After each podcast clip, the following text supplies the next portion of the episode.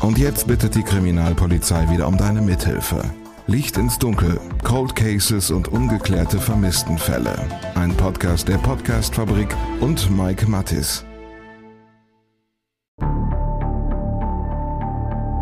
Licht ins Dunkel. Cold Cases und ungeklärte Vermisstenfälle von hier. Einen wunderschönen guten Tag, ganz, ganz herzlich willkommen zurück zu Licht ins Dunkel. Ich bin Mike, ich freue mich sehr, dass ihr auch heute wieder mit dabei seid und ich freue mich sehr über eure Nachrichten zum Fall Eva Götz. Ich bin da komplett bei euch. Ein wahnsinnig ekelhaftes Verbrechen und von daher finde ich es umso schlimmer, dass dieser Mord eben auch heute noch nicht geklärt ist. Sollte sich da irgendwas tun, dann hört ihr das natürlich hier bei Licht ins Dunkel. Genau das hatte ich euch ja auch in dem Fall versprochen, über den wir heute sprechen, den habe ich euch im Sommer 2022 vorgestellt, den Cold Case Gitter Schnieder. Den rollt die Cold Case Einheit der Polizeidirektion Lüneburg seit Januar 2022 neu auf. Von daher empfehle ich euch an dieser Stelle vielleicht mit Episode 17 zu starten, wenn ihr die noch nicht gehört habt oder wenn ihr das Gefühl habt, dass das vielleicht doch ein kleines bisschen zu lang her ist und ihr nicht mehr alle Details im Kopf habt. Damals im Sommer 2022 ist die Polizei mit einem ersten Fahndungsaufruf an die Öffentlichkeit gegangen. In diesem Zusammenhang sind einige Anrufe bei der Polizei eingegangen. Wichtige Zeugen, die die Polizei bis dahin noch nicht vernommen hatte, hatten sich da allerdings nicht gemeldet. Die Ermittlerinnen und Ermittler sind seitdem aber alles andere als untätig gewesen. Im März 2023, also vor ziemlich genau zwei Wochen, ist der dann Thema bei Aktenzeichen XY gewesen. Auch darüber sprechen wir im Laufe dieser Episode. Ich habe mit vielen über den Filmfall gesprochen oder geschrieben und äh, ich hatte fast immer das Gefühl, dass die Ausstrahlung bei den meisten zumindest mehr Fragen als Antworten hinterlassen hat. Das ging mir an einer Stelle auch so. Ich muss dazu sagen, dass ich durch die Presse und nicht von der Pressestelle der Polizei in Lüneburg davon erfahren habe, dass der Fall eben Thema bei Aktenzeichen XY ist. Hat mich ein kleines bisschen gewundert, zumal wir in dieser Sache ja in relativ regelmäßigem Austausch waren.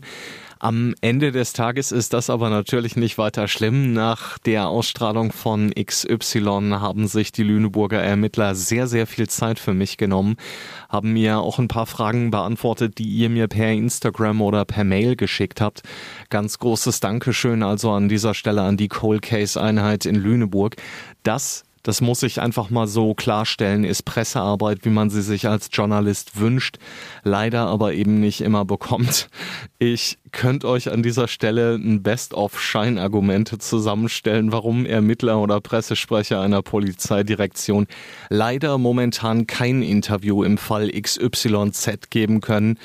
Am Ende des Tages bringt uns das aber nicht weiter und am Ende des Tages bringt das irgendwie auch keinem so richtig was. Die Pressearbeit der Polizei in Lüneburg habe ich jedenfalls als extrem gut kennengelernt. Zweimal habe ich in den letzten Wochen mit Mitarbeiterinnen und Mitarbeitern des Lüneburger Sachgebiets Cold Case gesprochen. Ende Januar 2023, als die letzten Vorbereitungen für eine große Suchaktion im Staatsforst Lohbergen gerade liefen. Da hat mir Julia Gräfe den Tatort gezeigt und hat mit mir über die Aktion an sich gesprochen. Diese Aktion ist in der XY-Sendung kaum thematisiert worden, von daher erzähle ich euch als erstes, was da genau passiert ist.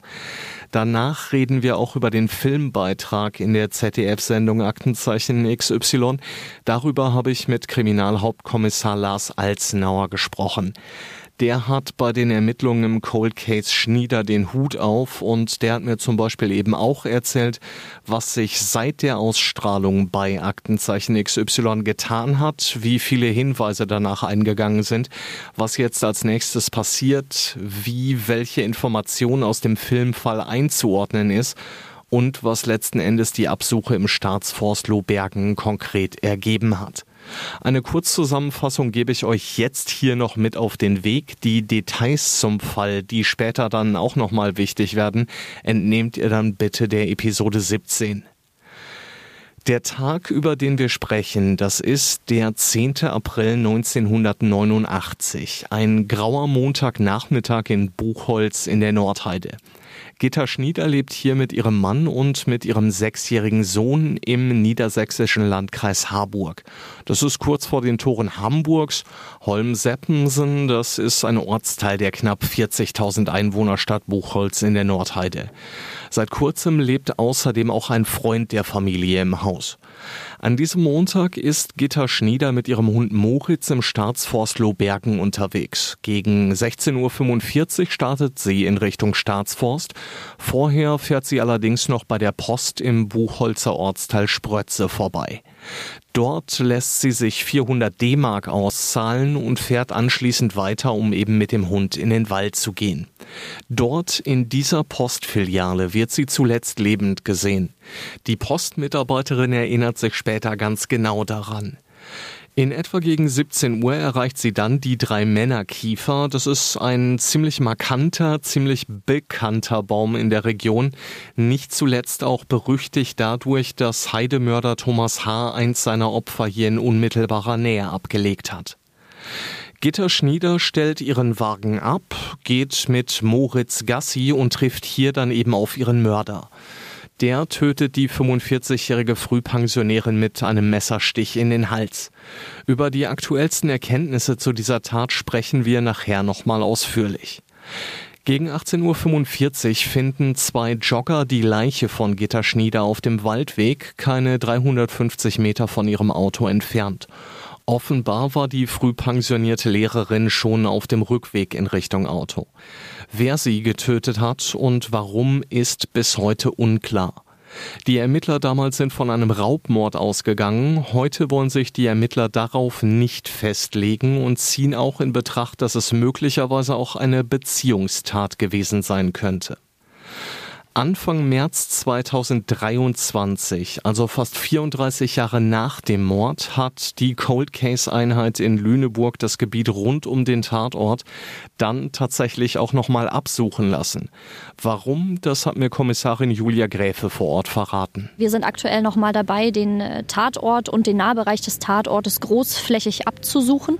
Wir tragen damit dem Aktenstudium Rechnung, was wir betrieben haben im Sachgebiet Cold Case und äh, auch ähm, aufgrund aufgrund kriminalistischer Analysen, die wir durchgeführt haben in dem Verfahren, gibt es da eben Hinweise darauf, dass hier im Nahbereich noch was zu finden sein könnte, auch nach 33, fast 34 Jahren. Und dementsprechend sind wir mit hohem Kräfteansatz vor Ort. Aktuell laufen hier die Vorbereitungsarbeiten. Wir ähm, nehmen hier Unterholz vor allem weg und äh, kleinere Nadelgehölze, damit der Boden einfach trittsicher ist und damit hier demnächst in den kommenden Tagen Einsatzkräfte mit elektrischen Sonden vorgehen können mit Metalldetektoren, um hier das Areal nochmal nach metallischen Gegenständen abzusuchen. Hintergrund ist eben auch eine Empfehlung der Polizeiakademie Niedersachsen. Die hatte den Fall Gitter Schnieder im Wahlfach Cold Case nochmal unter die Lupe genommen und eben unter anderem eine Absuche ins Spiel gebracht.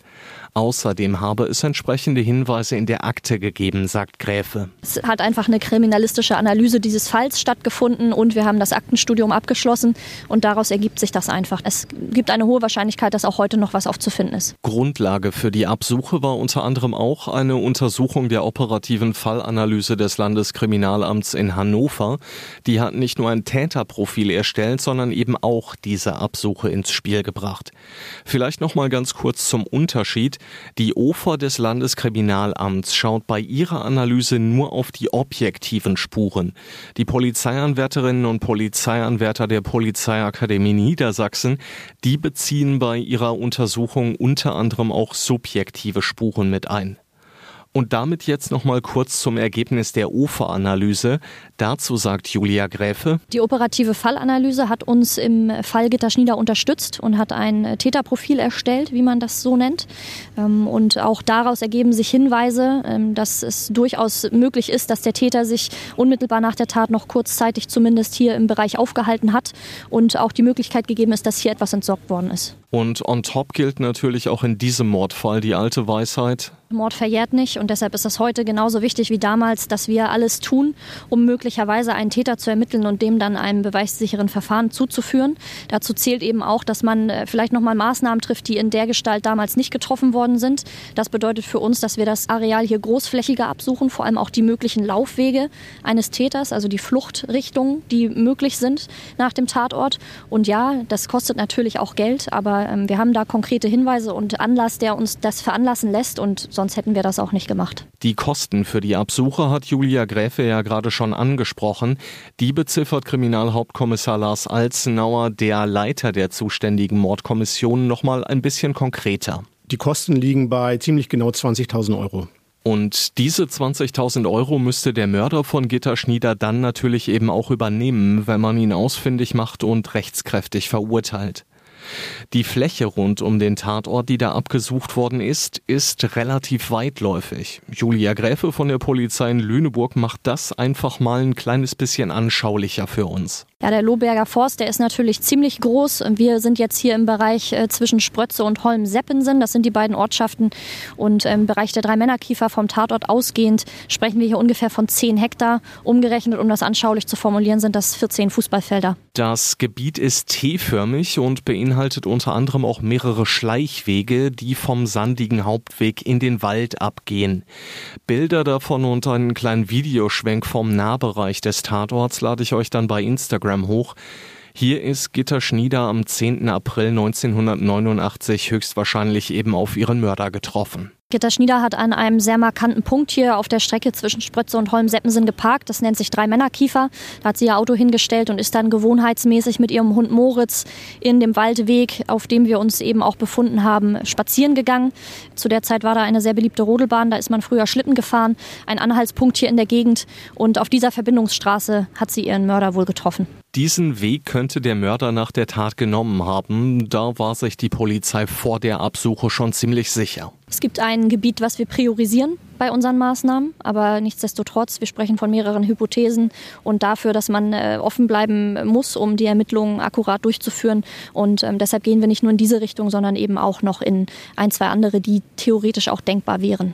Was da am Ende bei rumgekommen ist, darauf gehe ich später noch mal ein kleines bisschen genauer ein.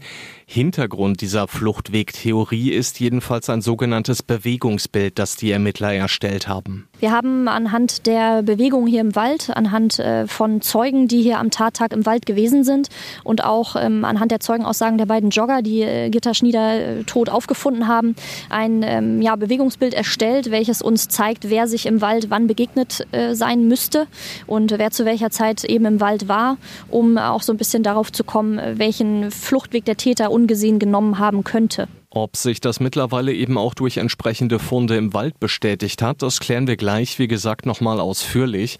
Bei der Suche im Wald und bei der Vorbereitung ist die Lüneburger Polizeidirektion jedenfalls äh, nicht alleine.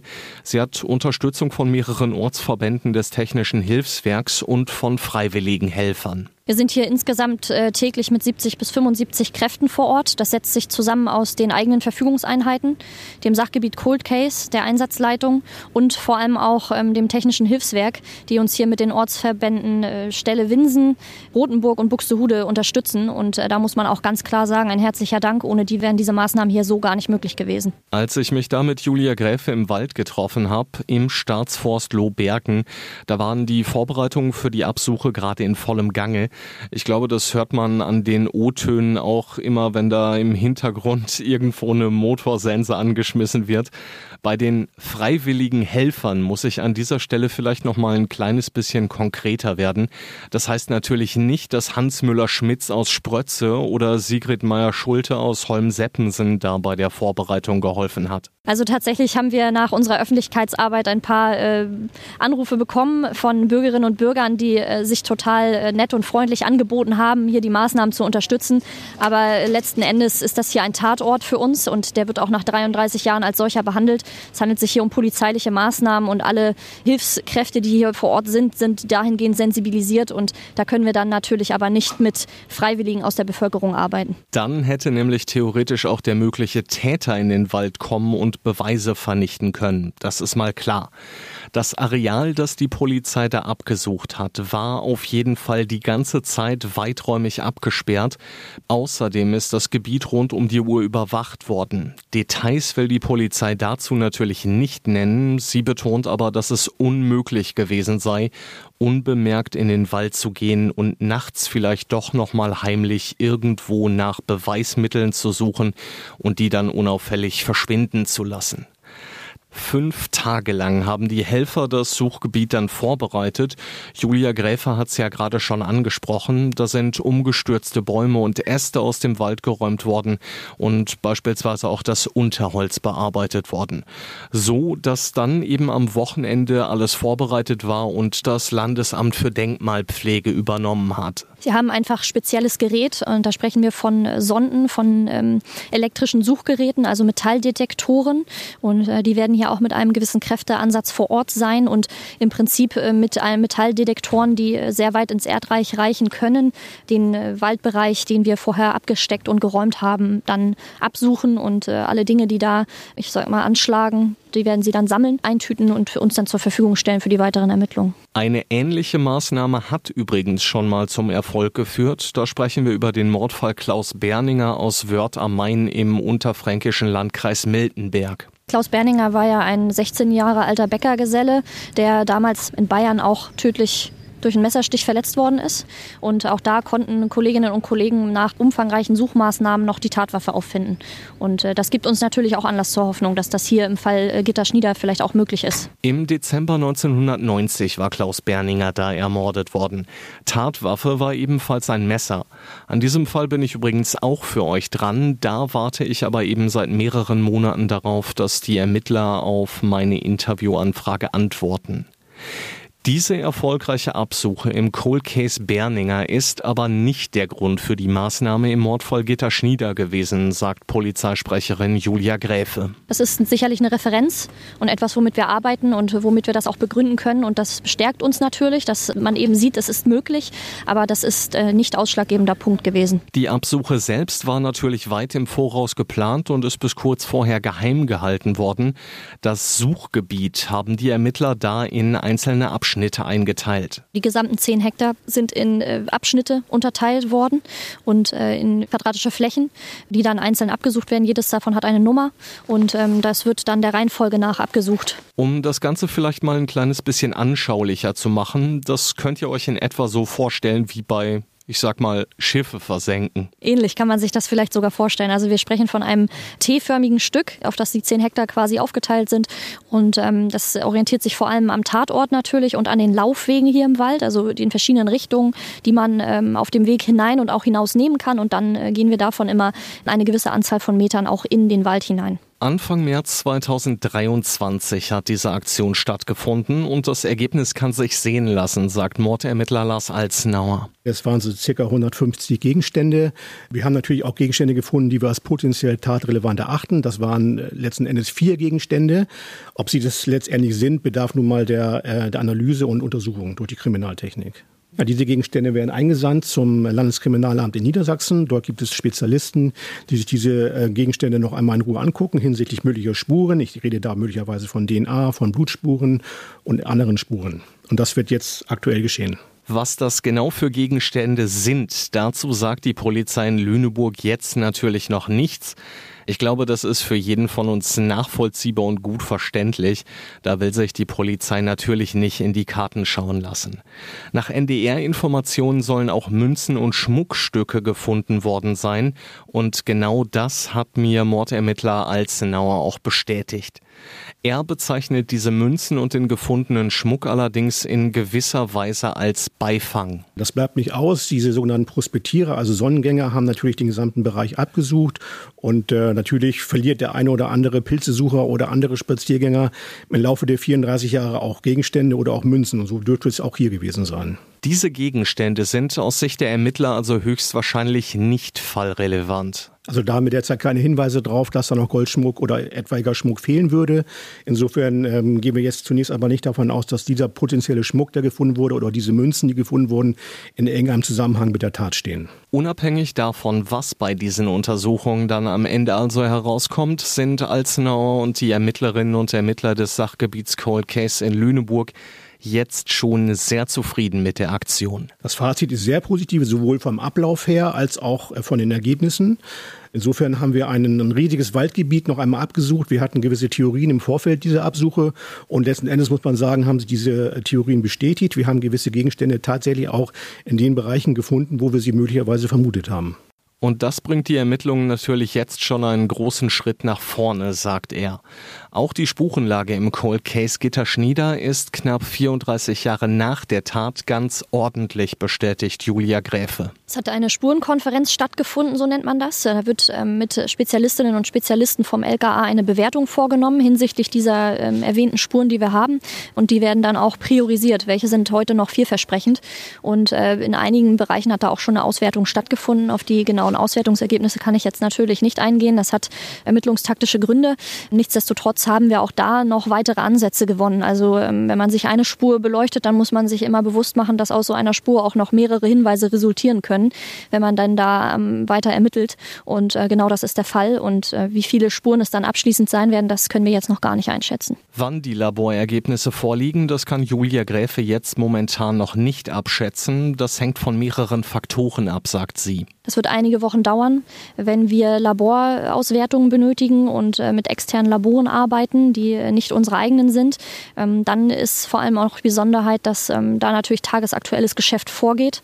Das bedeutet, ähm, Beweismittel, die für Cold Cases relevant sind, können da durchaus noch mal ein bisschen äh, länger warten. Und äh, da müssen wir natürlich dann berücksichtigen, dass diese Labore auch viel Arbeit haben. Und dementsprechend kann man das so genau nicht benennen, aber das wird sicherlich einige Wochen und Monate dauern. Fakt ist auf jeden Fall, dass mit den Auswertungsergebnissen der Forensik mit Sicherheit noch einige Spuren dazukommen dürften.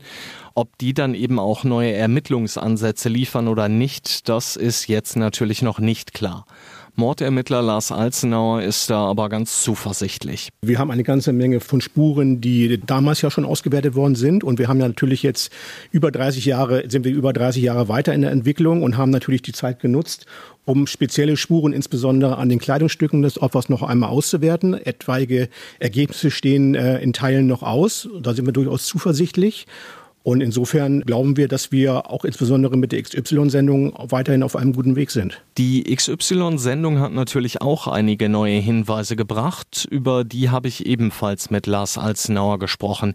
Er sagt dazu, wir gehen da von ungefähr 50 weiteren Hinweisen aus, sowohl telefonisch als auch per E-Mail, sowohl an mich direkt als auch über die XY-Sendung. Die Qualität dieser Hinweise ist allerdings unterschiedlich. Wir haben teilweise Informationen, die auf Vermutungen basieren oder auch etwas abstrus wirken. Andererseits haben wir auch äh, Informationen, die konkret in Richtung Personen führen.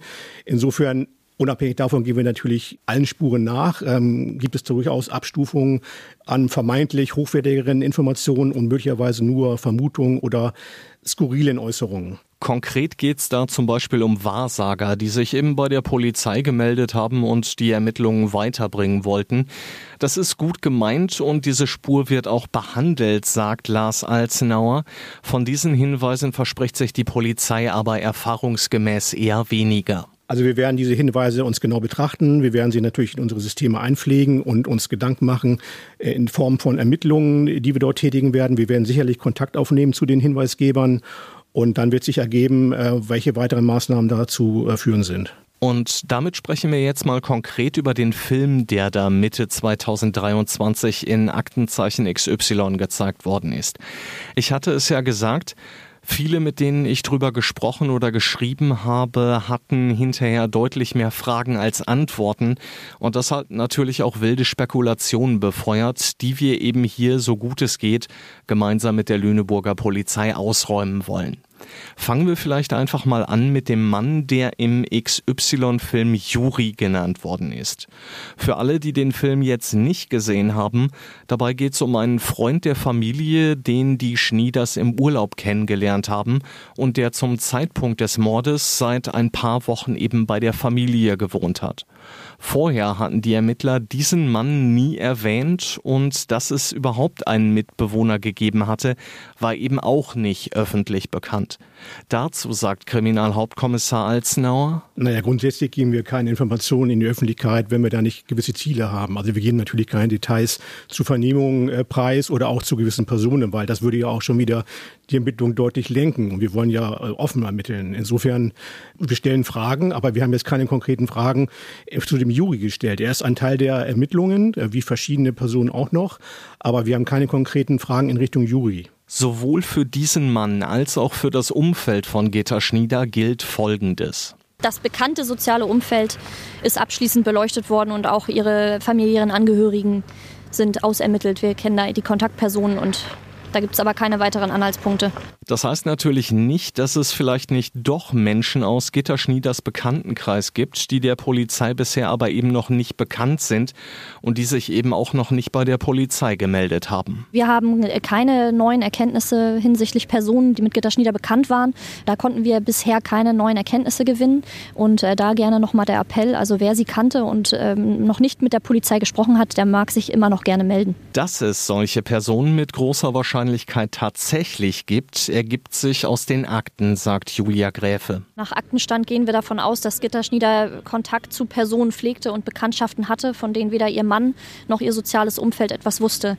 Gitterschnieder war den Tag über in der Regel allein. Ihr Mann hat immer lang gearbeitet, kam spät nach Hause und äh, in den Akten gibt es durchaus Hinweise darauf, dass sie sich möglicherweise in ihrer Freizeit mit Personen getroffen hat, die uns heute so noch nicht bekannt sind. Und die sind natürlich von Interesse für uns. Was das für Bekanntschaften sind, dazu hat sich Julia Gräfe auch ein kleines bisschen mehr geäußert. Wir sprechen vor allem über Bekanntschaften.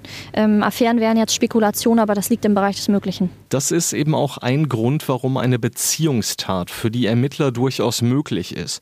Es muss also nicht zwangsläufig ein Raubmord gewesen sein. Nein, das habe ich, glaube ich, auch so im Rahmen des äh, Interviews dann wiedergegeben, dass ich durchaus natürlich auch von der Variante eines Raubmordes, dass man davon eventuell ausgehen kann, aber auch nicht außer Acht lassen kann eine mögliche Beziehungstat.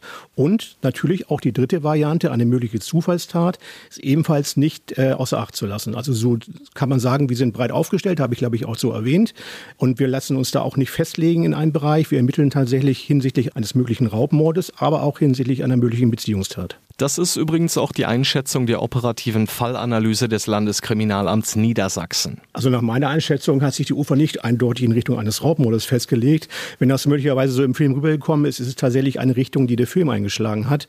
Also die Ufer lässt es tatsächlich auch durchaus offen, sieht gewisse Möglichkeiten in den Abläufen, aber ähm, genauso wie ich sieht auch die Ufer mindestens diese beiden Varianten als möglich an. Dass Gitterschnieder zwar 400 D-Mark geraubt worden sind, der Schmuck, den sie an diesem Montagnachmittag getragen hat, aber am Tatort gefunden worden ist, schließt einen Raubmord nicht aus, sagt Alzenauer. Das spricht meiner Ansicht nach überhaupt nicht gegen einen Raubmord. Es ist letzten Endes ja auch Geld äh, geraubt worden. Möglicherweise war der Täter in Eile und hat äh, andere Gegenstände, die eventuell nicht so wertig waren, dann äh, in der Eile liegen lassen. Und auch zum Mord an sich hat die Polizei mittlerweile relativ konkrete Theorien entwickelt. Wir haben natürlich nach Rücksprache mit der operativen Fallanalyse und nach unseren Ermittlungen natürlich auch wieder Theorien aufgestellt und mögliche Tatabläufe. Aber genaue Details können wir natürlich aus wieder mal ermittlungstaktischen Gründen nicht geben. Das gilt auch für mögliche andere Raubüberfälle, die rund um das Jahr 1989 im Staatsforst Lohbergen stattgefunden haben.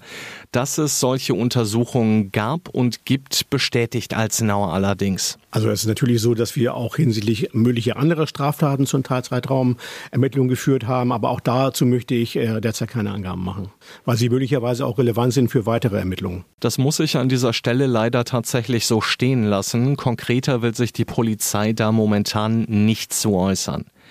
Sprechen wir als nächstes vielleicht mal über die ominösen Geräusche im Haus der Schnieders. Die sind ja auch Teil des Films gewesen. Später im XY-Studio sind die aber eben nicht mehr zur Sprache gekommen. Es gibt schon gewisse Ungereimtheiten in dem äh, täglichen Ablauf dort und äh, wir wollen zumindest erwähnen, damit mögliche äh, Zuhörer, Zuschauer vielleicht auch ihre, ähm, ihre Erfahrungen da wiedergeben können oder auch mögliche Hinweise geben können. Das ist ja durchaus unser Ziel. Es gibt bestimmt noch Personen um diese ähm, Familie herum, die wir noch nicht kennen. Wir haben ja schon durchaus eine ganze Menge Kontakte bzw. Äh, Personen äh, vernommen oder auch äh, Kontakt aufgenommen zu Personen. Aber es ist zu mutmaßen, dass es weiterhin Personen gibt, die in einem Verhältnis zu Frau Schnieder standen, sei es nun persönlich oder auch äh, beruflich. Und äh, eben genau diese Personen anzusprechen, deswegen stellen wir auch gewisse Fragen. Heißt also, wer im Haus der Schnieders zu Gast gewesen ist und diese ominösen Geräusche ebenfalls gehört hat, der möge sich bitte bei der Polizei melden. Das könnte für die Ermittler vielleicht doch noch wichtig werden. Den Kontakt zu den Ermittlern gibt's nachher wie gewohnt am Ende der Episode und natürlich auch nochmal zum Nachlesen in den Shownotes. Mit Blick auf diese Geräusche und die Schulden, die der ehemalige Arbeitgeber von Gitter Schnieders Mann bei ihm gehabt hat, gab es natürlich auch Untersuchungen und Befragungen. Natürlich können wir keine Inhalte aus Vernehmungen wiedergeben, das ist selbstverständlich. Allerdings äh, können Sie davon ausgehen, dass wir zu dem Umfeld um Herrn und Frau Schnieder sicherlich schon Kontakt aufgenommen haben. Vor diesem Hintergrund ist auch ein ominöser Anruf bei Gitter Schnieder untersucht worden. Aber auch dazu hält sich die Polizei momentan aus ermittlungstaktischen Gründen noch bedeckt. Eine komplett neue Wendung gibt's im Fall des vermissten Schmucks. Für alle die, die das Ganze nicht gesehen haben, im XY-Film ist gezeigt worden, dass der Schmuck, den Gitter Schnieder getragen hat, als sie ermordet worden ist, ihrem Mann später übergeben worden ist. Als die Polizei die Ermittlungen dann wieder aufgenommen hat und eben auch diesen Schmuck nochmal untersuchen wollte, war der nicht mehr da. Auch das ist hinterher im XY-Studio nicht nochmal thematisiert worden, und zwar aus einem ganz einfachen Grund. Als Lars Alznauer nämlich bei Aktenzeichen XY im Studio stand, wusste er, dass der Schmuck längst wieder aufgetaucht ist. Die Polizei hat Gitter Schnieders Mann nämlich angeboten, das Haus nochmal von unten bis oben auf den Kopf zu stellen. Und dabei haben die Ermittler eben den Schmuck tatsächlich gefunden. Ja, es ist so, dass der Schmuck mittlerweile nach dem Abdreh des Films gefunden wurde. Er wird derzeit äh, von dem Kollegen des LKA überprüft. Insofern haben wir keinen Bedarf mehr an Fragestellungen Richtung des Schmuckes, weil er definitiv aufgefunden wurde. Um das jetzt zu verstehen, müsst ihr wissen, dass Gitter Schnieders Mann kurz vorher umgezogen war. Und dabei ist der Schmuck ganz offensichtlich einfach an einen Ort gekommen, wo er ihn nicht vermutet hatte. Der Schmuck war übrigens noch genau so eingetütet, wie er dem Mann übergeben worden war. Heißt also, er ist seit 1989 nicht mehr berührt worden und damit gewissermaßen eine kleine Zeitkapsel. Da könnte also noch DNA-Material des Täters zu finden sein. Die Untersuchungsergebnisse stehen da aber natürlich noch aus stellt sich jetzt natürlich die Frage, warum die Sache mit dem vermeintlichen Schmuck dann überhaupt noch Teil des XY-Films gewesen ist. Und Erlaubt mir einen Kommentar an dieser Stelle. Die Antwort finde ich als Medienmensch ziemlich unterhaltsam. Ja, wir haben einrendig nochmal mit dem Regisseur gesprochen. Der sagte, dieser Film würde dann total zerstört sein. Und wir haben dann gesagt, äh, es macht kein Problem, wenn wir gewisse Fragen und Antworten noch auf diese Fragestellung kriegen.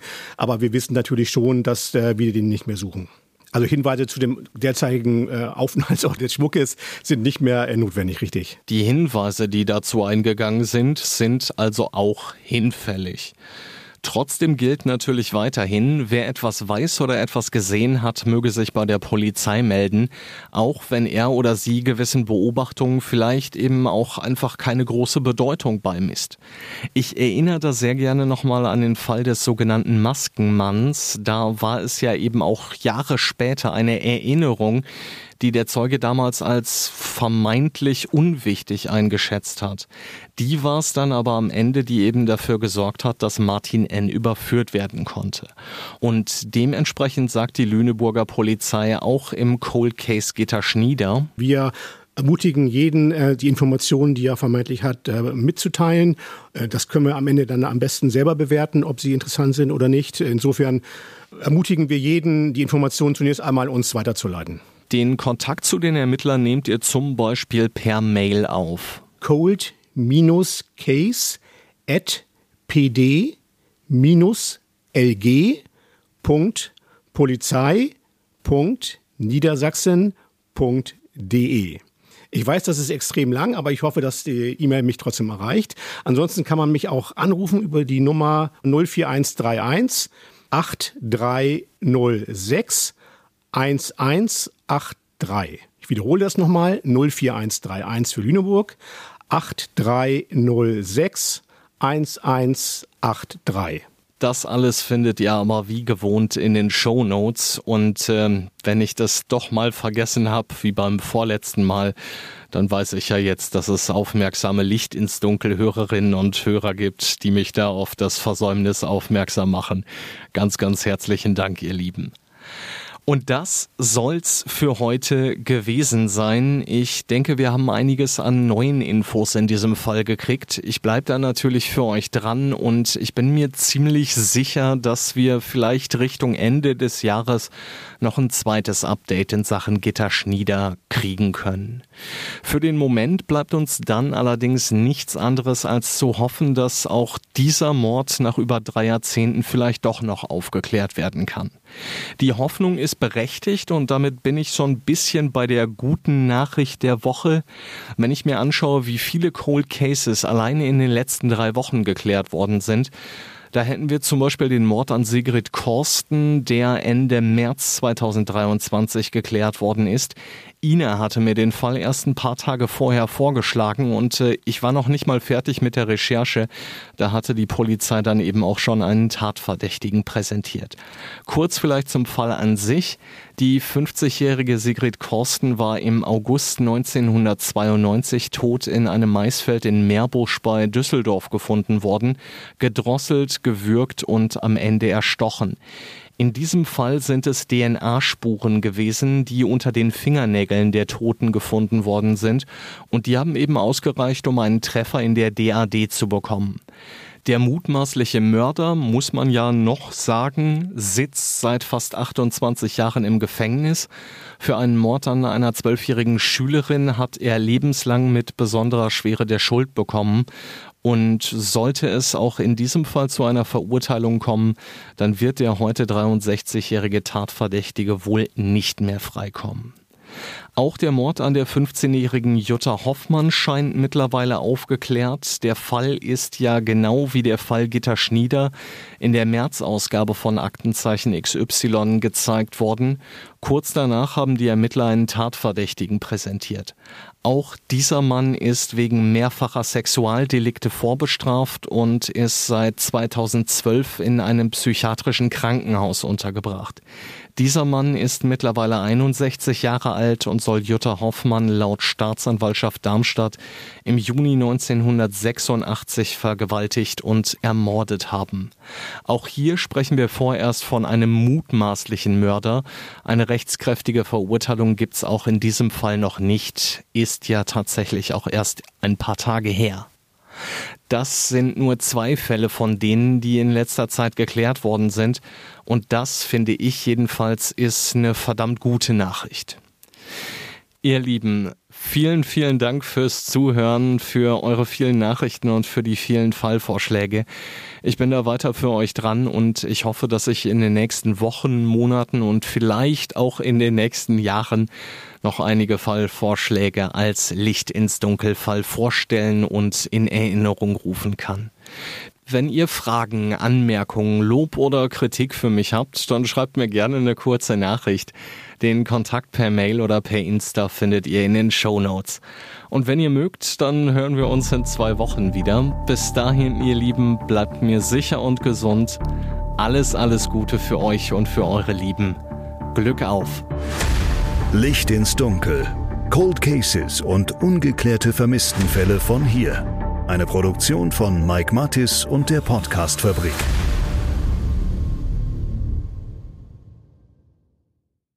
Ein Blutbad an Heiligabend in Gütersloh, ein Giftmord in Bielefeld oder ein Femizid in Preußisch-Oldendorf. Die schlimmsten Verbrechen passieren unmittelbar vor unserer Haustür. Im Podcast Ostwestfälle gehen wir den Verbrechen auf die Spur. Wir sprechen mit Strafverteidigern, mit Journalistinnen und Journalisten, die die Fälle Monate, teilweise sogar jahrelang begleitet haben. Ostwestfälle, der True Crime Podcast der Neuen Westfälischen. Jetzt auf nw.de und überall, wo es Podcasts gibt.